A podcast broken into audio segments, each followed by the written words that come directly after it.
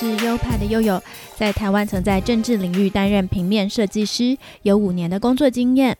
这个节目是我离开台湾的工作后，到加拿大温哥华生活跟继续学习平面设计的经验分享。欢迎收听。嘿，欢迎来到优派 Podcast EP 三十二。啊，这一周真的是我的爆炸周，因为上完这个礼拜的课，我们就有两个星期的圣诞假期了，这个学期就结束了，所以期末作业就一直来，一直来。而这学期结束了以后，我的学业就完成了四分之一了呢。时间真的过得飞快。而这一集呢，我提前在学期还没有结束的时候就来做一个回顾好了。因为温哥华的冬天真的非常美，我接下来一集应该要好好讲一下它的圣诞之美。好的，那我们话不多说，直接进单元。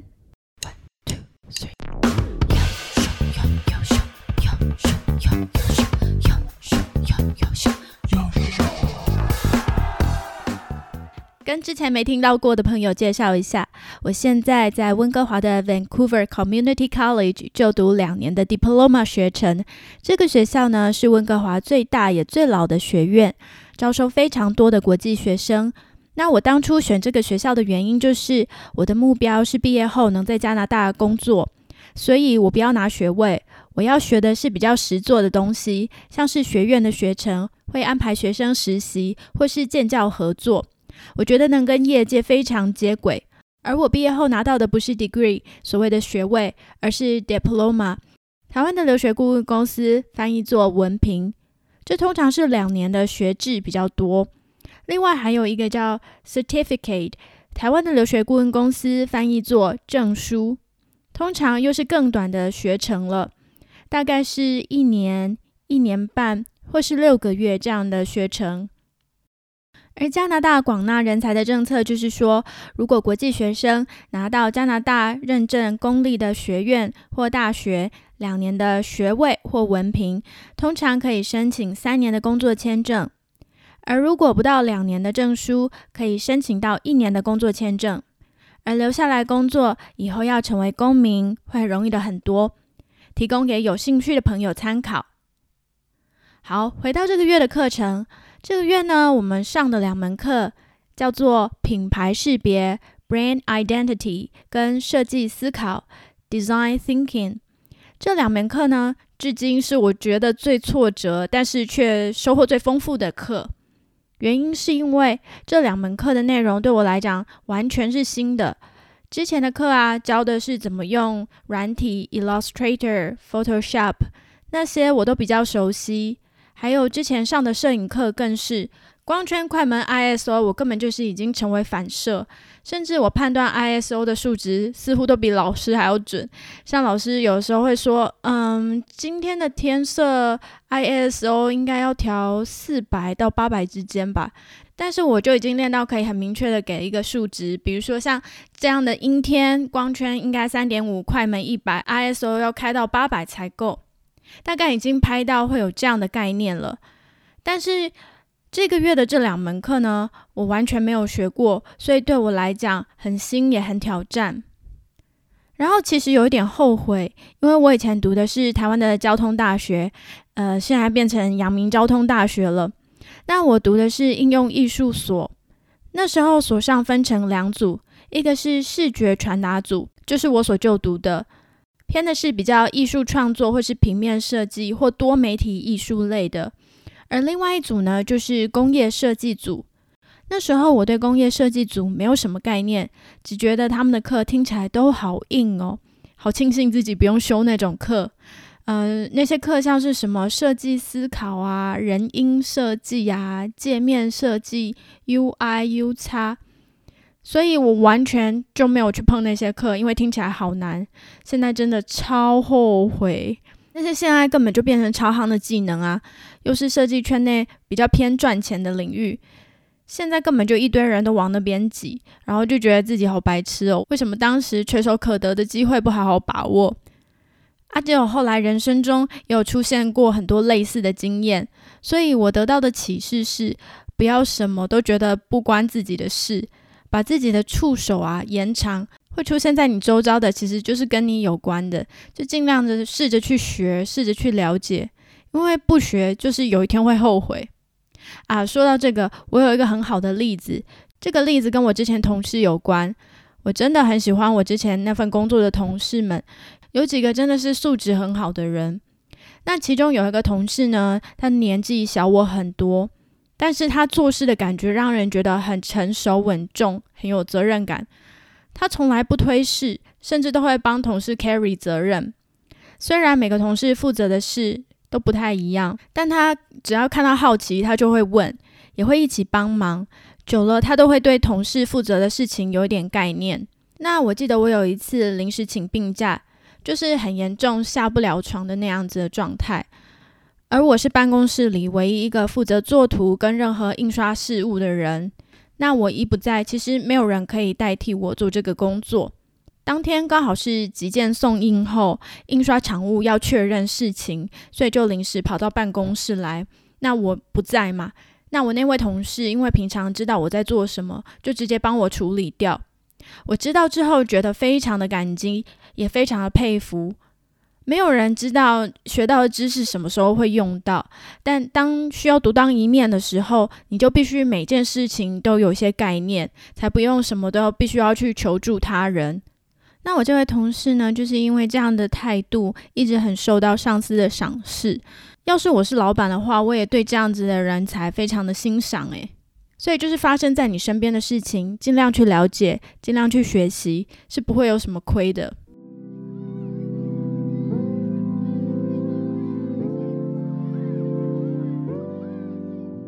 好的，那再回到我的课业上来，这两门课呢，让我感受到另外一个的难处，就是语言的问题。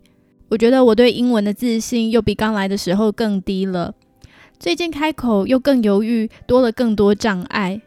原因是像设计思考这一门课啊，每一堂都要跟不同的组员大量的讨论，讨论想法，讨论解决的方法。这门课基本上的内容是这样的：老师会带着我们去发现问题，然后去找到怎样解决的方法，怎样去实做。比如说，他一开始给我们的一个情境，像是回想你上次送礼物的经验，然后想想整个过程中你的情绪是怎么样的，然后把情绪的起伏呢用曲线图表现出来。拿我来举例，我上次送礼物的经验是送人一顶帐篷。好，一开始呢是朋友的生日快到了，我苦思要送什么，那那个焦虑让我的情绪到了低点，越低就代表是越负面的情绪，那高点就是正面情绪。好，然后呢，我想到我可以送一顶帐篷，因为我的朋友喜欢露营，我觉得自己真是聪明睿智啊，所以这个情绪线呢上升。但是网站上有好多帐篷的选择，我又开始焦虑了，所以我的情绪曲线又掉下来了。终于选定了一顶，那我的情绪线上升。但呢，一看到价钱，靠，好贵哦，情绪线又下降。于是呢，最后还是下定了。定了以后，被卖家无预警的取消订单，我又换了一家，焦虑等了好几天，终于才收到。中间就是有起起伏伏的曲线。最终呢，我送出了这个礼物，对方看起来很喜欢，那我的情绪曲线来到了最高点，然后他开口说：“那我们一起去露营吧。”我的情绪曲线骤降到全部最低，因为我讨厌那种露营，什么自己要搭帐篷啊、生活的，我才不要，要也是去那种高级的营区吧，有那种露营车，然后有挂满漂亮的小灯泡那种的，我才不要野外求生那种露营。总之，透过我的情绪曲线，发现了我自己的痛点，也就是所谓的 pain point，而这就是所要解决的问题。之后，我的组员会不断的往下问，挖得更深，不断的问，直到最核心的问题出来。比如说，他们会向下挖，因为我的最低点是停留在听到要露营这件事嘛，所以他们就开始挖这方面的问题：为什么讨厌露营啊？嗯，我讨厌事情不能掌握、凌乱和不舒适的感觉。那他们就问你讨厌不能掌握什么？我就回答像是没有热水啊，像是气温会感到不适啊，不知道会不会有虫啊，不舒服啊，会不会很无聊啊，没有娱乐啊。那根据我的回答，组员呢会帮我想到各种解决问题的方法，比如说。如果提供稳定的热水会不会比较好啊？如果有防虫设施，如果做一些有趣的事情，有娱乐的方式，点点点，你就有了解决问题的方向。这基本来说呢，就是设计思考的精神。我觉得学习到这件事对我的改变很大，因为在日常生活中其实也可以用得到。我的个性呢是很容易会避掉麻烦的人，什么东西造成我的不便，我就会想说算了，人生没有这个也没差。像是觉得露营很麻烦，就不会想去碰，也不会想主动造成别人的困扰。甚至在沟通上，我通常不会去跟人争辩什么价值观。如果你跟我的意见不一样，我通常都只会敷衍的说：“哦哦，好哦。”因为沟通其实是一件很累的事，但是避免掉这些，其实自己也会损失掉很多的可能性。这个练习帮助我察觉到这件事，我觉得以后也可以慢慢变成我所要培养的习惯。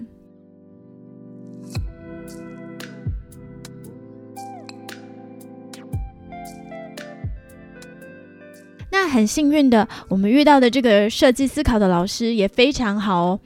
他叫做安德鲁，是一位牧师的儿子。我都可以在他身上看到有牧师的影子，就是正向、热情、有耐心、循循善诱，这样对学生的困难也很能够感同身受。他脑袋里还有很多好玩的破冰游戏，所以每次上课前呢，都要我们站起来动一动，玩一些蛮好玩的破冰游戏。除了刚刚讲的那个送礼物经验去找问题的练习以外呢，我们接下来的挑战还有通勤时遇到的问题，还有戴口罩时遇到的问题之类的练习。像是通勤遇到的问题，我们这组讨论出来的是加拿大的公车很不准时，那在等的时候会让乘客心生焦虑。那如何解决这个问题呢？因为我们是设计师嘛，我们很难改善整个大众运输这样庞大的问题，所以我们就想到比较简单的，就是开发一款 App。这款 App 呢是游戏的 App，只要扫公车站上面的 QR code 就可以开始玩。游戏的内容都是一些跟公车有关的小游戏，比如说像马里奥兄弟那样跳跃障碍物的游戏啊。只是我们就把主角换成公车，让公车在那边咚咚咚这样跳。你等公车的时间越久，你就能玩得越久。然后你的积分跟时间都可以拿去换点数，点数可以回馈成车资。这样不但可以让等公车的时间不再那么焦虑，也可以让乘客获得补偿。就是这样天马行空的乱想，然后我在其中虽然有时候很难完整的表达自己的概念，但有时也很意外，同学居然能够懂我在说什么。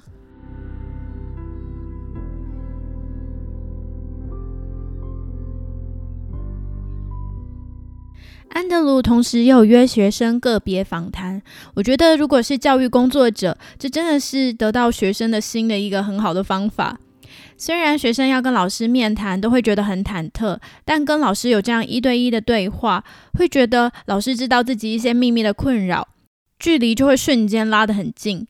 像我就有跟老师说，我觉得我的语言是一个很大的问题，然后安德鲁就会很认真的帮我想各种方法，比如说他建议我可以多用素描的方式传达我的想法，或在讨论的时候使用便条贴，把每个 idea 写在便条贴上面。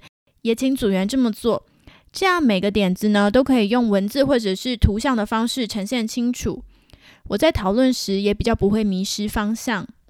还有关于学习语言的部分，他甚至还鼓励我。他说我会讲中文，还会讲台湾地方的方言，现在又会讲英文，他觉得很厉害，因为他现在也在学习法语，还跟我分享了一些他学习历程的什么的。我觉得真的是一位很暖心的老师。另外，我还要分享他一个教学上使用的工具，虽然我觉得很累，但是很实用的一个工具。这个工具呢，就叫做 Learning Journal 学习日志，每天记录一点小东西或是小心得。那这个用意呢，就是每天要你反刍一下你到底学到了什么，透过这样去思考，才会有所获得。就像孔子曾经说的：“学而不思则罔。”如果一直上课却没有时间自己沉淀，那是没有办法转化成自己的东西的，而且还会每天过得浑浑噩噩的哦。而这样的 learning journal 对我的另一个训练就是每天都要练习用英文写一点东西。明明一段话一小段话而已，我每天都要花超久的时间写，因为我高中学的英文的文法都快忘光了，所以现在几乎每个句子都要查一下文法。但我高中时其实也是写过这样的英文 journal 的。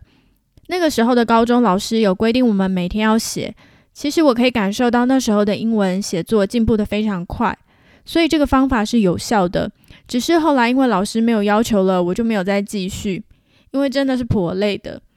但是如果有机会的话，我还是想把这件事用在各项的学习上。不管是在学习外语啊、阅读，甚至是看电影，或是灵感的发想，好像每天逼自己产出一点东西，都会是一个很快的进步方式。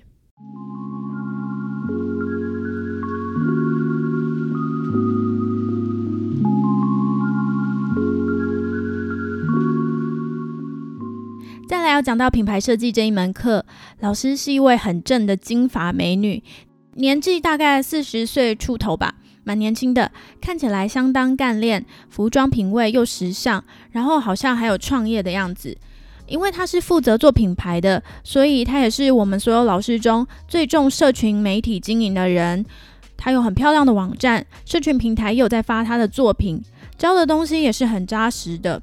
他会带我们了解品牌的重要，为什么多了一个品牌，商品就会变贵？那是因为品牌作为一个背书，它保障了商品的品质。那这门课教的重点呢，就是设计 logo，从一开始的发想、草图、数位档、细修，整个流程都跑过一遍。然后还有一个非常着重的重点，就是要设计一个好的 logo，要掌握几项原则。第一个是要简单，就是不要太复杂嘛，一目了然这样要简单。第二个是要好记，那好记呢，一定就是要有特色嘛，不要跟别人的太像。或者是跟品牌有强力的连接，而好记的 logo 通常也是会长得很简单。第三个呢，要适合用在各个媒体，不管是在荧幕上，或者是在印刷品上，不管是在深色的底上，或是在浅色的底上，不管是印在名片这种小小的地方，还是大到要像广告看板那样大，都应该要好看，也要清楚。原则四。要符合受众，比如说像设计给小孩子用的产品呢，就是它的 logo 要非常可爱。那设计运动产品的 logo 通常就是要简单利落，要帅气这样子。第五个原则是要经得起时间的考验，像是不要用时下流行的梗来设计啊，不要只单单用当时流行的设计风格来设计，要考虑这个 logo 呢是不是要用到几十年。我们在练习设计的过程中，都是要反反复复的检视这些原则。其实说来也是蛮好玩的。这集播出的时候，我觉得自己应该是在忙期末 logo，忙到焦头烂额吧。好，今天讲的东西呢比较琐碎，所以我最后再来帮大家做个总结。首先呢，推荐大家使用情绪曲线这个工具。这个呢，视觉化自己心情的想法，不只可以用在设计上，也可以用在心情总是乱糟糟的人身上。了解自己最在意的事情是什么，觉得糟糕的原因是什么，意识到了也比较容易解决。第二个工具呢是学习日志 （Learning Journal），一天写一点点今天学到的东西。第三个是要给设计师的，或者是之后有机会请到设计师来帮忙设计 logo 的人。就是好的 logo 要简单，要好记，要适合各个媒体，要符合受众，要经得起时间考验，这五个原则。那这就是今天所要讲的全部的内容了。这集播出的时间呢，应该是十二月十四日，距离台湾的四项公投，新竹人是有五项公投，呃，十二月十八日只剩不到四天了，希望大家都能返乡投票哦。现在更觉得能够用选票决定自己和家乡的未来是很幸福的事情。而在投票之前，也要自己先了解一下，不要听人家讲什么就投什么。如果时间有限，其实我有看到朋友在转贴报道者的懒人包啊，还有像志奇七七的 YouTube 频道也有拍短片讲解这四个公投的正反方的理由，都是很棒的资源，可以迅速的去了解，没有理由再偷懒不去了解了。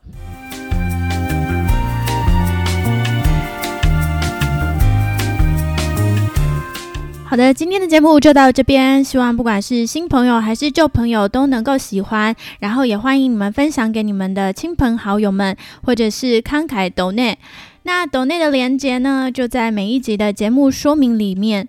另外，我这个节目还有官方的 IG，IG 账号是优派底线 Studio，拼法是 Y O P I E 底线 S T U D I O。在官方 IG 上会更新节目的最新消息哦。那还是一样，本节目每周二固定播出，希望大家一样锁定。那我们下集再见喽，拜拜。